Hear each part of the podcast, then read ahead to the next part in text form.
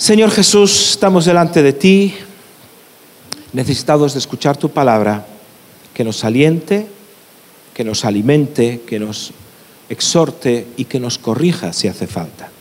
Sana a los enfermos en esta mañana, levanta a los caídos, impulsa a aquellos que están con fe para la conquista. Pero sea como fuese, Señor, que tu palabra no vuelva a ti vacía, sino que coseche en cada uno de nosotros lo que por lo cual tú la mandas. En el nombre de Jesús. Amén. Vamos a abrir en Marcos capítulo 15, verso del 6 al 15. Dice así. Ahora bien, en el día de la fiesta les soltaba un preso cualquiera que pidiesen. Y había uno que se llamaba Barrabás, preso con sus compañeros de motín, que habían cometido homicidio en una revuelta. En la época de Jesús, por las fechas de la Pascua, había la costumbre de soltar un preso y entonces el prefecto, el gobernador romano de turno, sacaba a los presos y la multitud elegía uno de ellos. Y entonces les presentó a Barrabás y presentó a Jesús. Todos conocéis esa escena, más o menos. Y dice que Barrabás era un asesino, un homicida. Dice, y viniendo la multitud, comenzó a pedir que hiciese como siempre les había hecho. Y Pilato les respondió diciendo, ¿queréis que os suelte al rey de los judíos? Porque conocía que por envidia le habían entregado los principales sacerdotes. Es decir, que los sacerdotes entregaron a Jesús, ¿por qué? ¿Por? ¿Por qué? Qué mala es la envidia. Nuestro Señor murió porque lo entregaron por envidia. Fíjate qué escena. Los envidiosos entregando a la muerte a alguien que solo les había hecho bien. Mas los principales sacerdotes incitaron a la multitud para que les soltase más bien a Barrabás. Respondiendo Pilato les dijo otra vez, ¿qué pues queréis que haga del que llamáis rey de los judíos? Y ellos volvieron a dar voces, crucifícale, ya lo habían hecho, volvieron a dar voces, crucifícale. Pilato les decía, pues, ¿qué mal ha hecho? Pues ellos, pues pero ellos gritaban aún más, crucifícale. Y Pilato, queriendo satisfacer el pueblo, le soltó a Barrabás y entregó a Jesús después de azotarle para que fuese crucificado. Este es un momento muy, no sé si podéis cerrar las puertas, dejar las ventanas, pero las puertas ya cerradas. Es un momento muy difícil en la vida de Jesús, donde se le entrega por envidia, como decíamos, eh, el sacerdocio y los sacerdotes de aquella época veían amenazado su estatus y todo lo que habían conseguido, toda la situación eh, que ellos tenían como el régimen de gobierno religioso que tenían, y entonces simplemente le entregan por envidia. Y está allí Barrabás, ¿verdad? Y está allí Jesús, y cuando eh, Pilato les dice, bueno, ¿queréis que suelte a, Jesús? Que, después de todo dicen que es vuestro rey crucifícale, pero qué malos ha hecho. Pues dice, porque sabía que le había entregado por envidia. Y vuelven a insistir constantemente, crucifícale, crucifícale. Cinco días antes, Jesús había entrado en Jerusalén y la multitud le aclamaba, Osana, el hijo de David.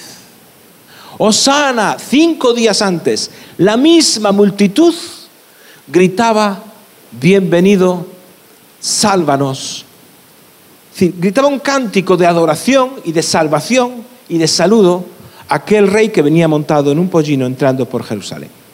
Cinco días después, la multitud gritaba otra cosa completamente distinta. ¿Cómo se sintió Jesús? Yo me pregunto, ¿qué pudo sentir Jesús cuando aquella misma multitud que cinco días antes le aclamaba, ahora le gritaba a la cara, crucifícale, que te maten. ¿Cómo se puede sentir un hombre ante esas circunstancias? ¿Cómo se sintió cuando en medio de esa multitud no vio a esos diez leprosos que sanó en una ocasión? ¿Cómo se sintió cuando no escuchó la voz de esos cinco mil que él dio. Y no estaban allí, pero cuando les dio de comer a los cinco mil y cuatro mil en otra ocasión, bien que estaban contentos. ¿Cómo se sintió cuando no vio allí a las hermanas de Lázaro, ni a Lázaro, gritando, Jesús, que suelten a Jesús? ¿Cómo se sintió cuando no vio allí a la mujer que sanó de flujo de sangre? O a Bartimeo, que en una ciudad cercana, a ocho kilómetros, al ladito. Él sí gritó, Bartimeo, que estaba ciego, Jesús, hijo de David, ten misericordia de mí. Y Jesús le devolvió la vista. Pero no estaba allí gritando, o al menos no se le escuchaba.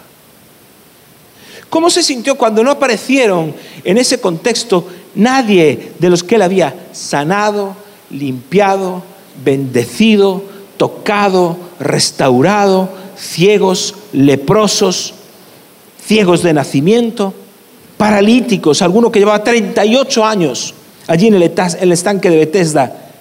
¿Dónde estaban los gritos de esa gente? No estaban, no gritaban, no se comprometieron. ¿Qué pudo sentir entonces Jesús? ¿Qué pudo sentir alguien que cuando le haces bien, lo que te devuelven es crucifícalo, crucifícalo? Te voy a decir lo que se siente en esas cosas, en esos momentos. Lo que se siente es rechazo.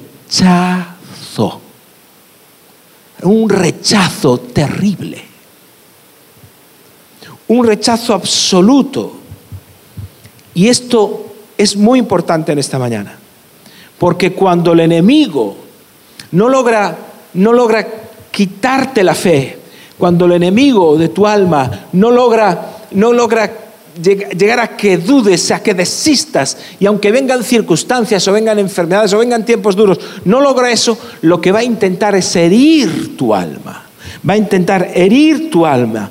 Y entonces si tú eres capaz de, de creer lo que el diablo te dice, si eres capaz de, admitir o aceptar que eres rechazado, que te pueden rechazar, tu alma se va a herir. Y cuando tu alma se, hiere y das lugar a sentimientos absolutamente inadecuados para un hijo de Dios, que siente, se siente marginado, se siente rechazado, se siente eh, con ánimo de venganza, con ira, con...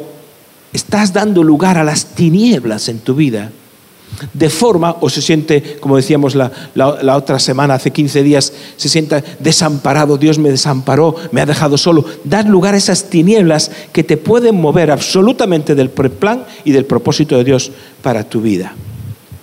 Por eso, en esta semana que celebramos el Día de la Eliminación de la Violencia contra la Mujer, si hay alguien que sufre especialmente el mensaje del rechazo, es una mujer maltratada ha sido rechazada, antes de ser físicamente maltratada, ha sido rechazada emocionalmente.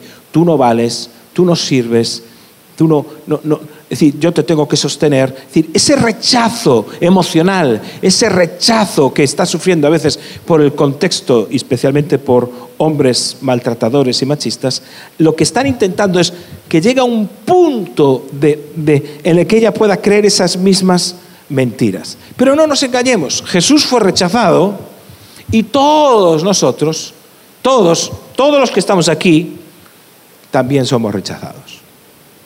Sin excepción. Porque todos en algún momento somos rechazados por alguna, alguna cosa. Hay gente que es rechazada por ser pobre, otros, otros son rechazados por, por, eh, por tener la piel de un color o por tener la piel de otro color. Eh, yo he visto gente blanca rechazada en contextos. Me decían misioneros que estaban en África, me rechazaban por ser blanco. Y hay la gente con piel eh, oscura, ¿verdad? Sean mulatos, sean negros, sea lo que sea, también son rechazados en contextos de blancos. Otros son rechazados porque son de un país o son de una etnia. Tú vas a países donde esas, esas cosas son tan marcadas como estamos viendo ahora mismo en Estados Unidos, con todo este movimiento de Lives Black Matter, de las vidas de los negros también importan, el simple hecho de tener un color de piel puede suponer un rechazo. Sea como fuese, eres rechazado por ser español o eres rechazado por ser latino, eres, rechazado porque suspendes y te rechazan una serie de compañeros en el instituto o te rechazan también por aprobar, no te creas. Nada, porque este es de los empollones, esto es de los listos. Eres rechazado por ser fracasado, pero hay gente que es rechazada por tener éxito, porque le tienen envidia.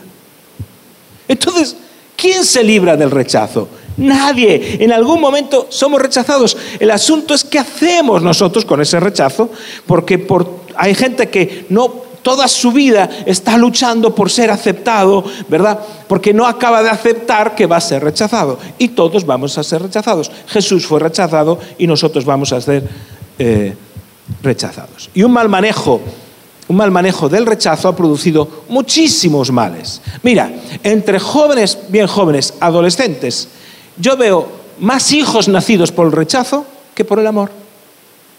¿Cuándo queda embarazada una, joven adolescente? Cuando se entrega a un chico que si no se entrega, si me amas, demuéstramelo. Para no ser rechazada, se entrega. Para no ser rechazada. Para no ser rechazados, muchos se entregan a pecados y a cosas que no deben de hacer. ¿Por qué? Porque no, entienden, no quieren sufrir y es durísimo sufrir el rechazo. Por eso muchas mujeres, ¿cómo es posible que una mujer se mantenga viviendo con este maltratador? Porque siempre, para alguna gente es mejor el mal amor que el no amor. El mal amor para algunas es mejor que el no amor. Cuando dirigíamos eh, los centros de menores, en una ocasión una mujer nos vino a hablar llorando y diciendo que su marido la estaba engañando con otra. ¿Te acuerdas? Y le decíamos, pero ¿cómo puedes decir que tu marido te engaña con otra? No puede ser. Tu marido, no, hombre, no, que no, que no. ¿Pero por qué lo dices? ¿La viste? No, lo viste con otra, no. ¿Alguien te dijo que andaba con otra? No. ¿Pero por qué sabes que anda con otra? Dice, porque ya no me pega. Sí, nos reímos, pero es triste. Le pegaba a otra. Es decir, mientras le pegaba, e, era el centro de su atención. Dejó de pegarle y dijo, este le está pegando a otra. Y el problema o el colmo es que tenía razón. Andaba con otra. Fíjate a qué llega el punto de una persona que por no ser rechazada aguanta la violencia continua porque prefiere estar bajo ese cobijo del mal amor que el no amor. Por eso tenemos que aprender a vivir con el rechazo cualquiera que sea. Aprender a vivir con él y cuando aprendemos, porque si no aprendemos a vivir con el rechazo, ay, mi novio me rechaza, vas a tener que aprender a vivir con otra cuestión que es tener un bebé fuera de tiempo. Por ejemplo, estoy poniendo un ejemplo ¿Entendéis lo que quiero decir? Entonces sí o sí va a haber algún rechazo, sea que no te ame ese estúpido o sea que a lo mejor después tienes el bebé y hay familias que han... Bueno, gracias a Dios estas cosas han cambiado, pero recordamos todos los tiempos donde tener un hijo de soltera era la mayor vergüenza y las echaban fuera de casa. Gracias a Dios esto ha cambiado, ¿verdad? Pero quiero, te pongo ese ejemplo como un ejemplo social de rechazo. Entonces, tienes que entender y aprender, lo primero que quiero que entiendas en esta mañana es que a todos nos rechazan. Jesús fue rechazado no una vez, Jesús fue rechazado multitud de veces, muchísimas veces. Es más, tú mismo lo has rechazado. A veces hay personas que escucharon el Evangelio una vez, dos veces y fueron diciendo no, no, no, y a veces se han convertido a la tercera, a la cuarta, a la quinta. O incluso tú mismo lo rechazas cuando Él mismo te habla y te da una palabra y te está diciendo, tienes que cambiar. Y dices, por, aquí te entró y por aquí te salió, ¿verdad? Como decimos, por una oreja, un oído te entra y por otro te sale. ¿Eso qué es? Eso se llama rechazo. Rechazo lo que me dices, rechazo, rechazo lo que me pides, porque yo voy a seguir siendo el dueño de mi vida. Porque si obedezco lo que Jesús me dice, ¿sabes qué va a pasar? Hay otra gente que me va a rechazar. Y entonces yo prefiero el amor de esa otra gente que el amor que, que Jesús de Jesús. Para llegar a la cruz y salvarte, Jesús sufrió muchos rechazos. El último, ser crucificado entre dos ladrones. Eso no es cualquier tontería. Era una forma de decirle, porque dice la Biblia, maldito el que es colgado en un madero. Era como una maldición. Te le estaban diciendo, te maldecimos y te maldecimos entre dos ladrones, eres un vulgar ladrón, alguien que no le hizo mal a nadie. No eres nada, eres como un asesino. Preferimos la vida de un asesino que a ti. El menosprecio total le estaba diciendo, te rechazamos. Aquí no queremos saber nada, eh, no queremos saber nada de ti, te rechazan, te rechazan. Así que nosotros, sabiendo eso, tenemos que tener en correcta perspectiva los rechazos que a veces sufrimos en la vida, ¿verdad? Que nadie se preocupe porque si estoy con unos kilos de más igual me rechazan. Pues eh, tranquilo. A todos nos rechazan. No luches contra eso. No se trata de luchar contra el rechazo, ¿verdad? Porque hay gente que está tan pendiente de querer quedar bien con otras personas para que no le rechacen que pueden torcer su alma. Buscan la aceptación a cualquier precio. Busca que le acepten a cualquier precio. Y lo que hay que hacer es lo correcto, siempre te rechacen o no. Fijaros los rechazos que Jesús tuvo en algún momento de su vida. Quiero que me acompañes a Juan capítulo 8. Juan capítulo 8 dice así, verso 38 al 42. Dice, yo hablo, está hablando Jesús, está hablando con los fariseos, y entonces dice, yo hablo, con lo, yo hablo lo que he visto acerca del Padre y vosotros hacéis lo que habéis oído acerca de vuestro Padre. Respondieron y le dijeron, nuestro Padre es Abraham. Un momento. Nuestro Padre, nosotros somos fariseos de fariseos, somos religiosos, nosotros venimos de la mejor casta, el mejor linaje. Aquí nuestro Padre espiritual es Abraham.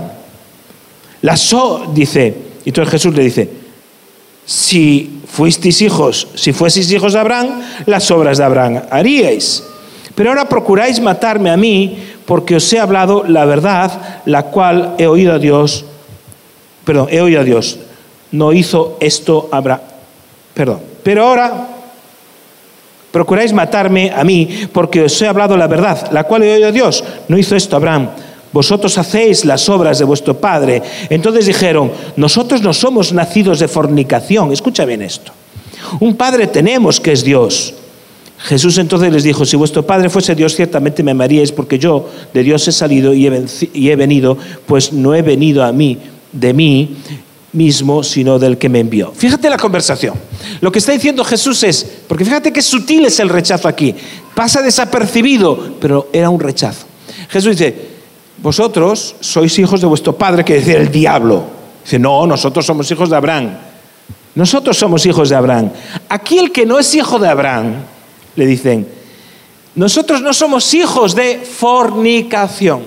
En otras palabras, Jesús, tú que nos vienes a enseñar a nosotros, y tú que has nacido de la fornicación, ¿O te crees ese cuento de que el Espíritu Santo vino sobre María? A nosotros no nos vengan con, cuentos. La estaban tu papá y tu mamá estaban sin casar, ellos se acostaron, fornicaron y tú naciste. Tú eres hijo de fornicación. Nosotros no. Nosotros tenemos pureza, no somos hijos de fornicación. Y eso fue un ataque directo a Jesús, porque lo que intentaba era que sufriera rechazo, ¿verdad? Por su origen, por su manera incluso de venir al mundo, ¿verdad? Ah, no fuiste un hijo deseado, tú fuiste un error, tú fuiste una equivocación. Porque tú sabes cuánta gente lucha con eso, de saber que no fueron hijos deseados, deseados por sus padres, no, pero por Dios sí porque no hay nadie que no sea deseado por Dios. ¿Verdad? Aunque el medio a veces para venir puede ser un medio absolutamente no, no, no, no en la voluntad de Dios, el niño, cualquier niño que nace, cualquiera niña, siempre está en la voluntad de Dios. Y entonces en esa conversación le echan en cara que él es hijo de fornicación. ¿Qué cuento es ese que, se cuenta por ahí de que eh, tú eres nacido de una virgen? Venga ya. ¿Qué pudo Fíjate, si Jesús da lugar a esas cosas, y da lugar porque les contesta de una forma muy firme, dice, no, de eso nada, mi Padre es Dios, le dice. Mi Padre es Dios. ¿Por qué tuvo que referir y defenderse de su paternidad? Porque el ataque iba directo a que él pudiese creer incluso dudar realmente de su paternidad. Y decir, bueno, oye, pues, esta gente a lo mejor... Eh, ¿Y si tienen razón? ¿Y si tienen razón? A lo mejor, si fuese una familia normal y hubiese nacido en una familia digna y de una forma digna, yo no tenía que haber nacido en una cuadra. Si realmente yo fuese hijo de Dios, en una cuadra no tenía que haber nacido. Eso ni, ni el judío más bajo nace ahí. Y si es verdad. Cuando te empiezan a rechazar, lo que el diablo intenta es sembrar en ti una duda acerca de que realmente por tu propio origen tú no vales, no vales. Si no, porque es donde escuchamos esas voces que dicen, ¿y si eres hijo de Dios realmente, por qué tienes que sufrir lo que sufres? Que es la el diablo también lo tentó así, pero también a nosotros. Si eres hijo de Dios, ¿por qué estás pasando ahora las pruebas que pasan? ¿Cómo es posible que no tengas trabajo? Si eres hijo de Dios, ¿cómo es posible que estés enfermo? ¿Cómo es posible que te vaya mal? ¿Cómo es posible que tu hijo, tu matrimonio, lo que fuese? Si eres hijo de Dios, ¿por qué? Entonces es lo que viene, esa duda que se siembra, que lo que intenta, esa duda es generarte que entres realmente en un, mundo de tinieblas porque tu alma se hiere. Todas cosas vienen a hacerte dudar de quién realmente eres, de que, de que realmente tu alma esté herida. Jesús pudo haber dudado, por supuesto, cuando dijeron eso que era hijo de, fornicación. En realidad lo estaban rechazando porque tú no eres como nosotros. Nosotros tenemos pureza de sangre, nosotros somos judíos de lo mejor, pero tú no. Ese rechazo que a veces eh, nos dan por nuestro origen, por cómo hemos vivido, si venimos de acá, como lo otro, ese rechazo, yo, he visto a gente atormentada precisamente por su origen. Cuando Dios, les, cuando conocieron al Señor, se liberaron de todo porque fueron hijos de una... no saben quién es su padre, ni saben, y a veces ni su propia madre sabía quién era su padre. Y a veces esas cosas atormentan y entonces se genera otro problema que hablaremos un momentito después. Por eso ten cuidado cuando ese rechazo, ¿verdad?, hace que sufras lo que no debes de sufrir. Recuerda, todos somos rechazados. Nadie ha aceptado completamente en todos los lugares, nadie. Por eso cuando te digan, ay, es que a mí me rechazan, aquí hay racismo, pues sí, y, sí, y pues hay que aprender a vivir con el racismo. Me rechazan por ser joven, me rechazan por ser mujer, me rechazan, y, pues, y. Asume eso y tira para adelante. ¿Verdad? Porque algunos intentarán, por la trampa de la aceptación, que y tú por no sufrir el rechazo, para que te acepten en ese grupo, ¿verdad? Eso lo vemos muy fácil con los jóvenes. Para que los acepten en un grupo, tienen que hacer algo. ¿Sabéis todas estas eh, bandas eh, a veces que, vemos de, los Latin Kings? Para ser aceptado en un grupo, tienen que hacer algún tipo de cosa, incluso sufrir algún tipo de maltrato y aguantarlo. Pero socialmente es igual. Para que te acepten en algún grupo, algún grupo hay personas que te piden que fumes como ellos, a los más jóvenes que, eh, que pruebes, empieces a fumar algún porro y a probar algún tipo de, droga. ¿Por qué? Porque eso te hace ser parte de ese grupo. Como tú digas que no quieres eh, fumar eh, alguna cosa o beber alguna cosa, consumir algún tipo de cosa, te sientes rechazado. Entonces, por no ser rechazado, haces eso. Pero es que socialmente es igual. Nosotros que ya somos más adultos, muchas veces, por no ser rechazados, ¿qué hacemos? No predicamos el Evangelio y callamos. ¿Por qué? Porque a quién le gusta el rechazo. ¿A quién le gusta que en el trabajo te tilden de este rarito debe ser, porque siempre está con la Biblia o no sé qué, o este rarito porque fíjate, no miente. Y llega el jefe del trabajo, tienes que decir que no sé qué, pero eso es mentir. ¿Y? Dice. ¿Cuál es el problema? Nuestros hermanos en Cristo que nos precedieron, aquí en Galicia, ya no hay que ir más lejos, han sufrido muchísimo precisamente y fueron rechazados y estigmatizados precisamente por no ser como los demás. Personas que tenían buenos puestos de trabajo fueron echados por eso. Una, una hija de unos queridos amigos míos y de Ana, hermanos que vienen fiel, de vez en cuando a la iglesia, cuando pueden venir, son de otra provincia, una músico excelente, perdió su trabajo en la orquesta de Santiago, porque dijo, yo no salgo tocando delante de ninguna virgen. No voy a honrar con mi música un ídolo. Sí, de verdad, sí. Pues aquí está, aquí está la calle. Vale, pues la calle. ¿Qué era principio? Ay, que no me rechacen en el trabajo. ¿Que vende sus principios?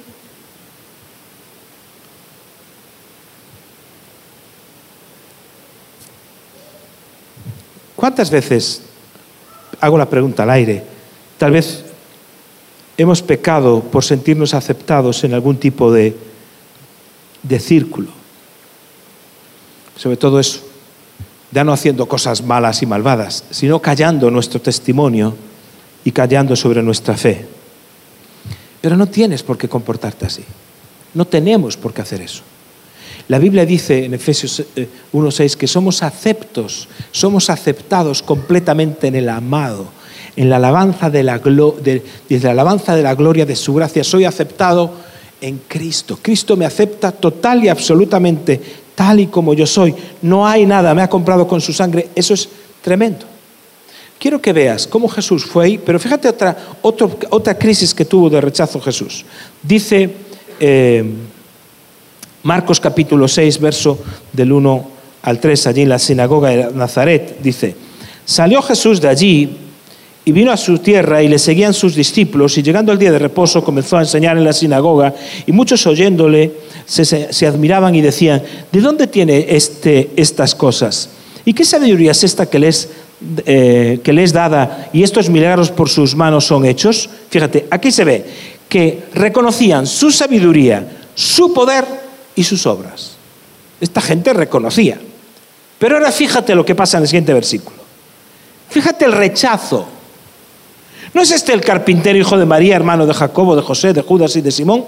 ¿No están también aquí sus hermanas, con nosotros sus hermanas, y se escandalizaban de él? Es decir, que por una parte reconocen que, wow, este hombre tiene sabiduría, poder y, y milagros, pero te rechazo.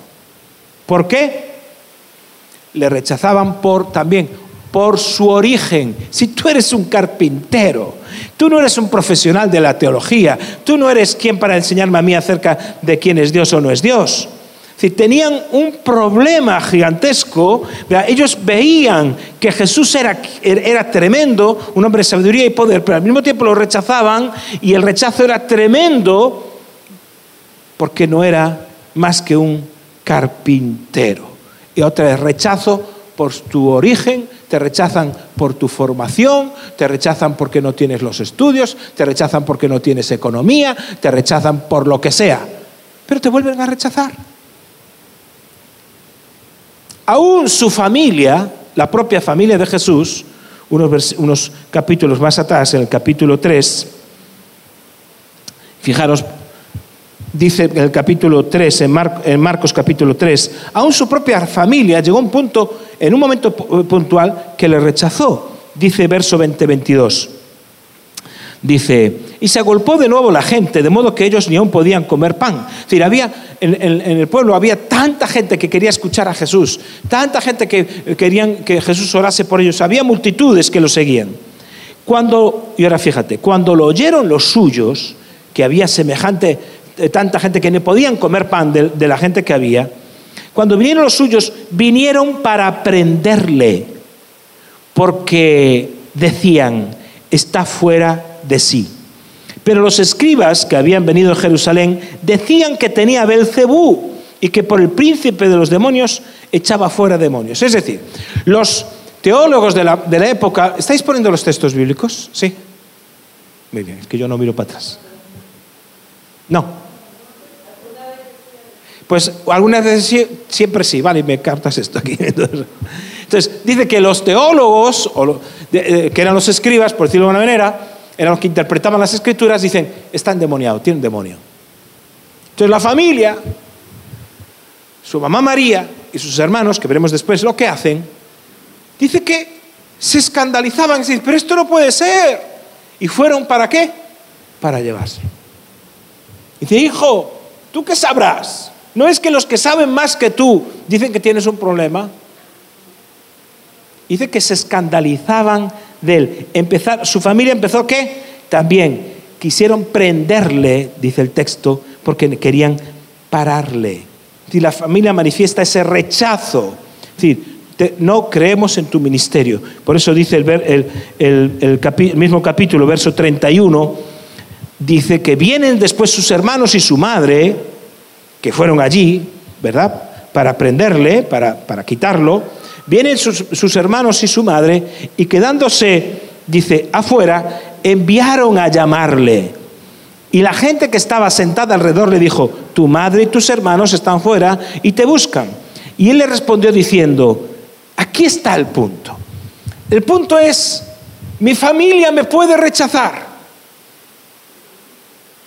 Cuando yo me convertí a principios de los 80 y finales de los 70 eran testimonios muy, muy típicos, los de finales de los 70, principios de los 80, era muy típico, muy típico que la familia te rechazara por causa de la fe. Era tremendo. Recuerdo una buena amiga que había hecho magisterio también, eh, que fue echada de su casa. No te queremos volver a ver nunca más. Tardó más de 20 años en volver a ver a sus padres ya casada y con hijos. Porque el rechazo en aquel contexto ahora es mucho, hay muchísima más libertad. Pero entonces cambiar de religión, que era lo que se entendía, la gente lo veía fatal, fatal, era, era un insulto para la familia. Entonces vi también a muchos que en vez de sostenerse en su fe, para que la familia no les rechazara, ¿verdad? ¿Qué hicieron?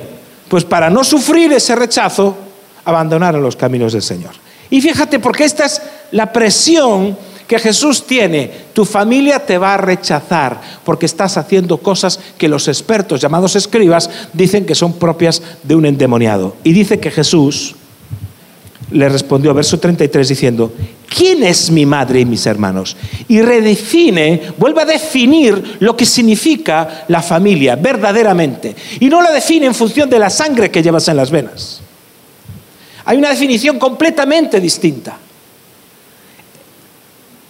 Y mirando a los que estaban sentados alrededor de él, dijo, he aquí mi madre y mis hermanos, porque todo aquel que hace la voluntad de Dios, este es mi hermano y mi hermana y mi madre.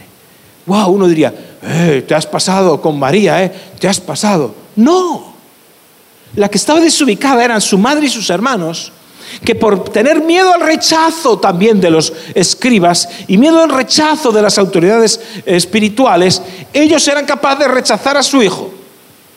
Fue un tiempo, un momento, no fue, no fue siempre así, pero fue una, una crisis que esa familia superó.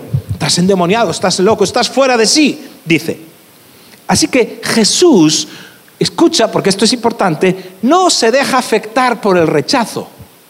Jesús no hace, ay, eh, ay, mi familia, pues lo siento, ahí os quedáis, que venga otro Mesías, chao.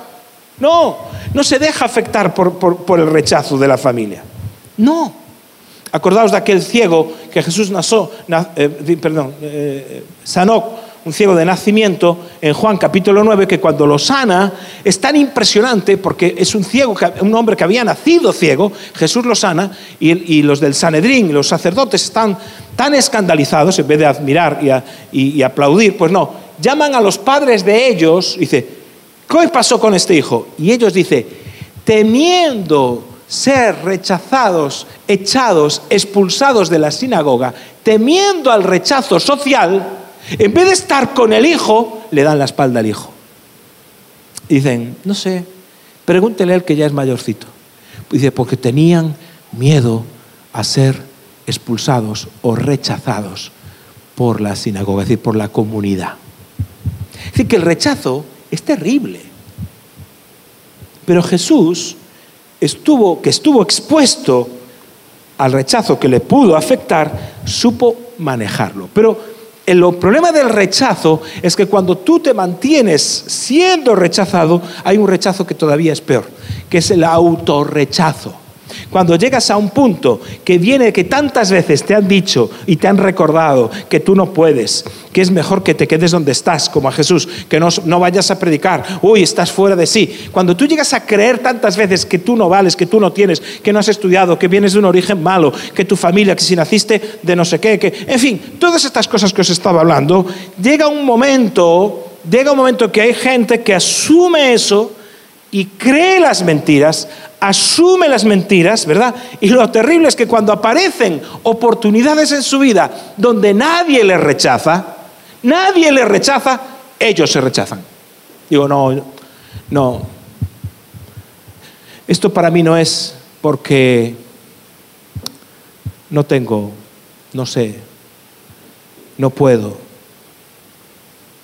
porque mi familia es pobre, porque no estudié, porque... Y entonces de repente se creyeron las mentiras y se autorrechazan a sí mismos. Y entonces el diablo dice, bueno, con este ya me puedo limpiar las manos porque con este ya no tengo que trabajar. Este ya va solito. De tanto me rechazan, me rechazan, me rechazan. Ay, es que me rechaza no sé quién, me rechaza no sé cuánto, me rechaza la iglesia, me rechaza el mundo, me rechaza, me rechaza todo el mundo.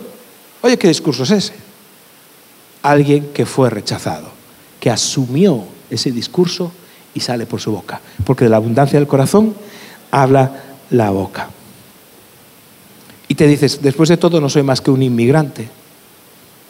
Después de todo no tengo papeles. Después de todo soy mujer. Después de todo pues no tengo marido, tengo un hijo solo. Después de todo soy viuda, soy viudo. Después de todo, es decir, ¿por, ¿por qué causa te rechazaron en algún momento de tu vida que te lo creíste y ahora te rechazas a ti mismo. Así también les pasa a las mujeres maltratadas, que también se autorrechazan. Y uno de los trabajos que tenemos que hacer en la restauración de una mujer maltratada es liberarla de esas mentiras que la han denigrado, que la han humillado, que la han aplastado y que ahora llega y se autorrechaza porque asume el discurso de víctima y el problema, claro que es una víctima, el problema es que asuma eso y toda su vida de aquí en adelante sea una víctima y no va a ser una víctima más. Porque la rechazaron tantas veces por el simple hecho de ser mujer. No le pegan por ser gorda, por ser flaca, por ser fea, no le pegan por, porque no hizo la comida, le pegan por ser mujer, porque la quieren dominar porque la quieren aplastar y ella quiere, y muchas mujeres desgraciadamente asumen eso, asumen eso y se autorrechazan. Por eso tenemos que romper las mentiras que hemos creído en muchísimas ocasiones y tenemos que empezar a romper todo ese mundo de autorrechazo. Tenemos que romper eso. Eso tiene que quebrarse en nuestras vidas. Jesús fue rechazado por muchísima gente, desde su familia hasta los amigos, después en la misma pies de la cruz. Todos le rechazaron de una u otra manera. Bueno, él mismo dijo, y lo dijo textualmente, el mundo me aborrece porque testifico de que sus obras son malas. Ahí está el punto principal del rechazo. Como Jesús no hablaba con, con medias tintas, como era claro a la hora de hablar, le rechazaron por eso. Sí, ¿Qué ocurre? Cuando eres rechazado por causa de tu fe? Hablemos de eso. Cuando tú eres claro y determinado en tu estilo de vida. Ahora, claro, si dices, no, si yo tengo fe entre calada y calada, si yo tengo fe, eh, se lo dices a, la mujer o al hombre que tienes a tu lado, con cual, cual lo conociste hace tres meses, y estás acostado con él. Si yo tengo fe, pero llevo un estilo de vida igual que el mundo, nadie te va a rechazar. El mundo me aborrece porque testifico de sus obras que son malas. Juan 7:7. El mundo me aborrece, dice Jesús, porque testifico que sus obras, de sus obras que son malas. Por eso a Jesús lo rechazó su pueblo, lo rechazó allí en la sinagoga de Nazaret, lo rechazó su pueblo, lo rechazó su familia, sus amigos lo abandonaron y los judíos y los romanos lo crucificaron. Y si a Jesús le pasó eso, por causa de la fe, ¿cuánto más a nosotros? El apóstol Juan, cuando escribe en su primera epístola, les dice a los creyentes, hijos míos, o hermanos míos, mejor dicho, no hijos, hermanos míos, no os extrañéis si el mundo os aborrece. No os extrañéis si el mundo os aborrece. No te extrañes, ¿verdad? Entonces, ¿qué ocurre con entonces? Si sé que todo el mundo va a ser rechazado y yo voy a ser rechazado, y por otra parte existe el peligro de que una vez que creo eso, yo mismo me autorrechazo, lo que tengo que hacer es aprender a manejar el rechazo, ¿verdad? Tengo que aprender a manejar el rechazo. Pero de forma que si me rechazan, sea por algo bueno como a Jesús, no que me rechacen por hacer lo malo. Tengo que aprender a manejar el rechazo. Si me rechazan por cómo soy, allá ellos, me da igual. Eso ya es que me sacudo el polvo de todo ese rollo. Que me rechacen por cómo soy, por cómo... Lo, me da igual. Ahora, por causa de la fe, si me rechazan va a ser por hacer lo correcto, ¿verdad? No, no, no, no, no, voy a, no voy a ser rechazado precisamente porque voy a buscar la aceptación de esas personas y ¿qué voy a hacer?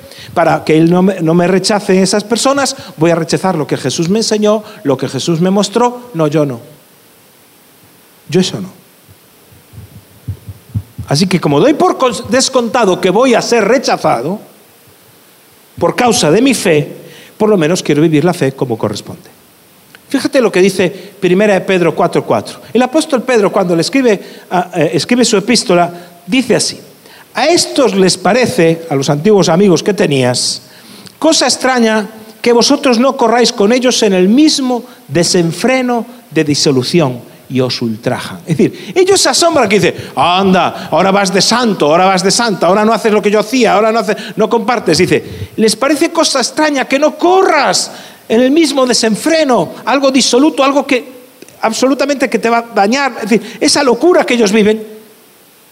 ¿Y qué hacen? Te ultrajan, te rechazan te rechazan, te van a rechazar si quieres vivir los caminos del Señor, te rechazan. Nadie, absolutamente nadie, que decida vivir conforme a los principios de Jesucristo se queda sin ser rechazado. Todos, alguien te va a rechazar porque eres de, ah, eres muy santo, ah, es que ya no mientes, ah, es que ya no, no vienes con nosotros de noche a beber, ah, pues que ya no, no me quiero acostar con mi novia o con mi novio, ah, y te, te rechazan.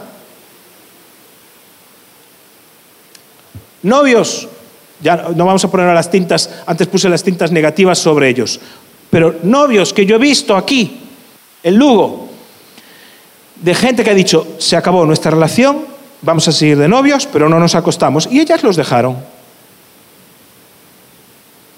Porque yo te quiero, pero si no hacemos las cosas como yo quiero, te rechazo. Dice, pero es que la palabra de Dios dice que no debemos acostarnos. Te rechazo. Y algún tonto cayó en la trampa. ¿Y entonces qué hace? Entra en las tinieblas.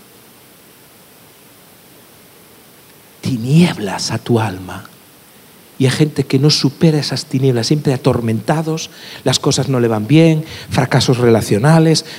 ¿Por qué? Porque no logran poner orden, porque no quieren ser rechazados por ese mundo que parece que les da grandes cosas y no es más que un mundo de miseria. Por eso, si no corres la carrera como ellos corren, te, te sorprenden, carrera de destrucción, se asombran y acaban rechazándote. O te van a rechazar por lo que sea. Fíjate lo que dice Juan 1.9 perdón, 1, 10 y 12. El, Juan 1, 12 fue el primer versículo que yo memoricé y que todavía pues ponemos siempre para memorizar en la iglesia. A ver si voy yo a Juan. Dice así.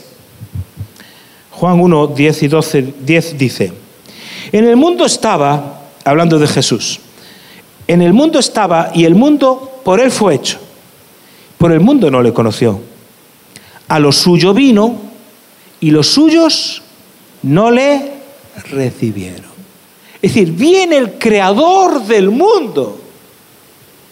Llega, llega junto a su pueblo, junto a aquellos que creó, junto a aquellos que amaba.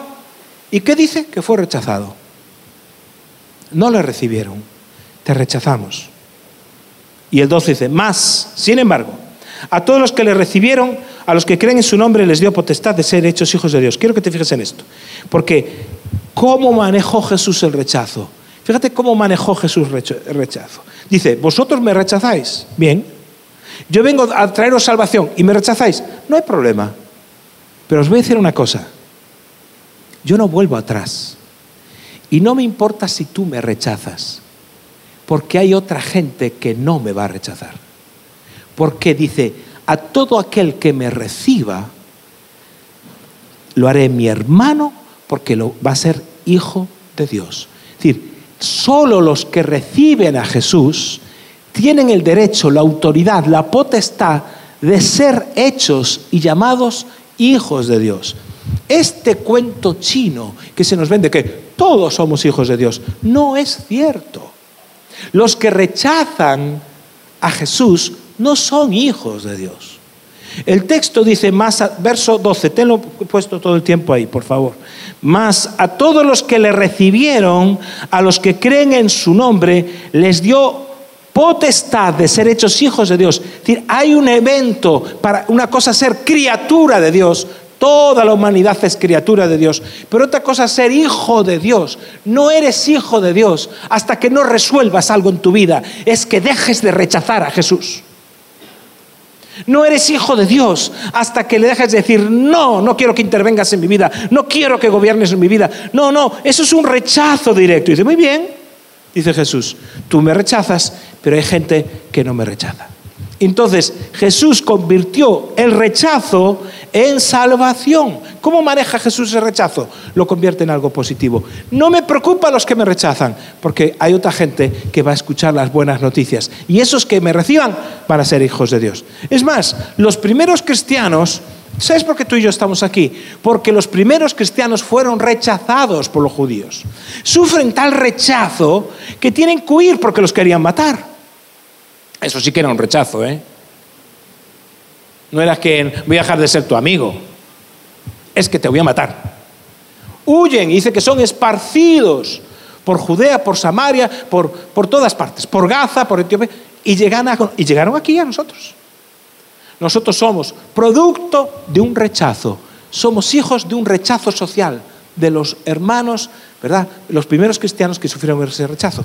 ¿Qué hicieron ellos? Convirtieron el rechazo en salvación. Es decir, que Jesús utilizó el rechazo para el bien de los demás. Fueron, los rechazados fueron esparcidos y el Señor ¿verdad? utilizó esos rechazados para alcanzar a muchísima gente. Así que, ¿qué debemos de hacer nosotros? Pues exactamente lo mismo. Es decir, nosotros como iglesia, por supuesto, por supuesto, como iglesia no vamos a rechazar a nadie ni por su origen, ni formación, ni sexo, ni raza, ni lo que se te ocurra. Ese no es, no es nuestro asunto. En los grupos pequeños, igual, nuestra vida y nuestra fe es un lugar de aceptación, cualquiera que sea la circunstancia que estés viviendo. Nos aceptamos tal y como somos, porque somos todos que hijos de Dios. ¿Cómo no voy a aceptar yo a, a la persona que tiene por padre el mismo padre que yo tengo, que está vivo y que me acompaña y que me guía? Por eso no te importa si el mundo te rechaza o no te rechaza. Lo que importa es que sigas a Jesucristo y que entonces hay otras personas que necesitan eso. Y fíjate este último texto que te quiero leer. Dice Juan capítulo 15, versos 18 y 19. Dice así, si el mundo os aborrece, traduce aborrece por rechaza, sabed que a mí me ha rechazado antes que a vosotros. Si fuerais del mundo, el mundo amaría lo suyo pero, ¿por qué no sois del mundo? Antes yo os elegí del mundo, por eso el mundo os rechaza. Es decir, Jesús está diciendo, a mí me ha rechazado antes, te va a rechazar o aborrecer a ti también. Te va a rechazar. Entonces, ¿cómo tenemos que manejar el rechazo? Pues igual que Jesús. Primero, número uno, manejo el rechazo. Número uno, te lo recuerdo, vas a ser rechazado. Número dos, si vas a ser rechazado por causa de la fe, que sea por hacer lo bueno, hacer lo correcto. Que no te rechacen porque eres un mangante, un mal trabajador. Ay, es que me rechazaron el trabajo. No, tío, es que no dabas golpe. Eso no es un problema de rechazo, es un problema de que eres, un, eres flojo en el día de trabajo y te buscan a otro. No, no es que me echaron por causa de mi fe. No, es que en vez de estar trabajando te pasabas todo el día hablando. Me acuerdo a uno que me decía, es que me echaron porque les predicaba a todos. Y me dice un compañero del trabajo, no daba golpe, se pasaba todo el día estorbando a todos los demás hablándoles de Jesús. Y dijeron, mira, que este no se estorba la fábrica. Era una fábrica más de, de cadena, ¿no? Entonces él, en vez de seguir la cadena, hablaba, hablaba, hablaba, y confundía las cosas el tipo. Un día duró la empresa. Un día lo vieron, dijeron, no nos vale, que eso interrumpe la cadena. Y dijo, por causa de la fe, no. No era por causa de la fe. Dijo el otro, no era por causa de la fe. Era porque entretenía a todos. Y entonces la cadena se interrumpía. Porque él no hacía más que entretener a todos. Uno, vas a ser rechazado. Y si vas a ser rechazado, por lo menos que sepas que vas a ser rechazado haciendo lo correcto. Dos, no busques la aceptación donde no debes. Eres acepto en el amado. En Cristo eres aceptado y te hace hijo de Dios. Te recibe y te hace de Dios. Tres, mantente en tus convicciones, que nadie te mueva de lo que has creído en Jesucristo. Por más como a Jesucristo, que le vinieron para quitarlo de ese lugar, para, para robarle de su, de su llamamiento, de su espacio, de eso nada. Aunque te rechace quien te rechace, tú sabes a quién has creído y no tienes miedo de dar testimonio allí donde estás, en tu trabajo, donde sea. Y cuatro, perdona a los que te rechazan pero transforma ese rechazo en salvación para otros. Que otros puedan conocer a Jesucristo. Que te quieren rechazar, que Dios os bendiga, ahí estáis. Pero yo no voy a perder mi tiempo con quien no me quiere aceptar en su club porque es el club de la oscuridad y de las tinieblas y no me interesa. Hay otra gente que me va a aceptar tal y como soy. Y al menos aquí en la iglesia, en tu célula, en tu grupo pequeño, Así va a ser. Ponte de pie, por favor.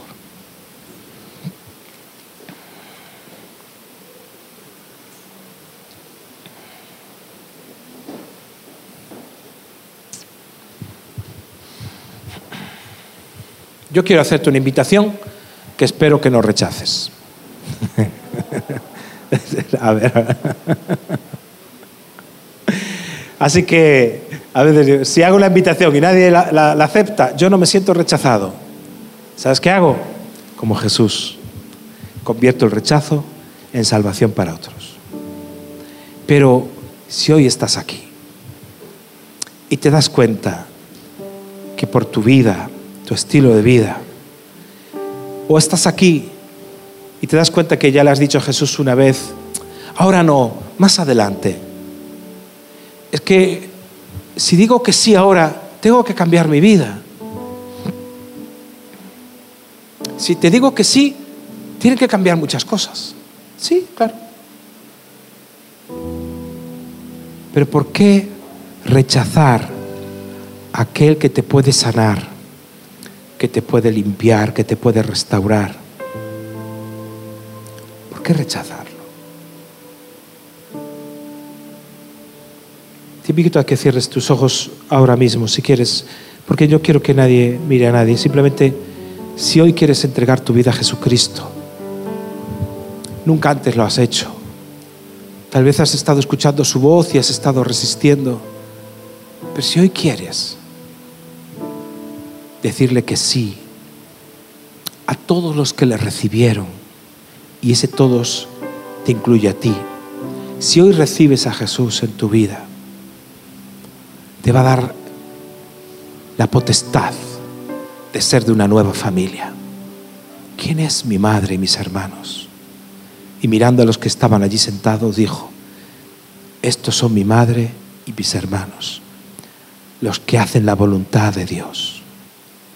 Si estás en esa situación, yo te pido, o mejor que te pido, te voy a dar la oportunidad de que entregues tu vida a Jesucristo. Hoy es día de salvación para ti. Si quieres hacer esta oración de corazón, hazla ahora mismo. Y di así, Señor Jesús, te pido perdón por mis pecados. Perdona las veces que te rechacé, las veces que hice mi voluntad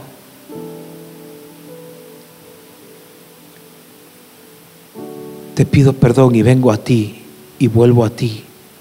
Dame una nueva vida y dame un nuevo corazón para volver a empezar de cero, de nuevo en ti. Amén. Si has hecho esta oración de corazón, de corazón, es que has recibido a Jesucristo en tu vida. Y entonces dice la palabra que eres hecho hijo de Dios. Yo quisiera orar por ti, bendecirte. Entonces, antes de marchar, si has hecho esta oración de corazón, te voy a pedir que vengas aquí al frente, quiero darte un regalo, conocerte y orar por ti. Pero antes de terminar, quisiera hacer otra oración por todos los demás. Si has sufrido algún tipo de rechazo, de violencia, si te has sentido excluido, excluida en alguna circunstancia en tu vida, yo te voy a pedir que pongas tu mano en tu corazón en este momento, así.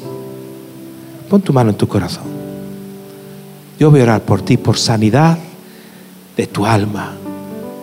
El enemigo ha querido herir tu alma, pero hoy hemos quitado la máscara a este enemigo. Señor, pon sanidad en el alma de cada uno. Pon sanidad total por las veces que han escuchado no vales, no puedes, por las veces que han sido denigrados, por las veces que se han sentido menos por su origen, su formación, su economía.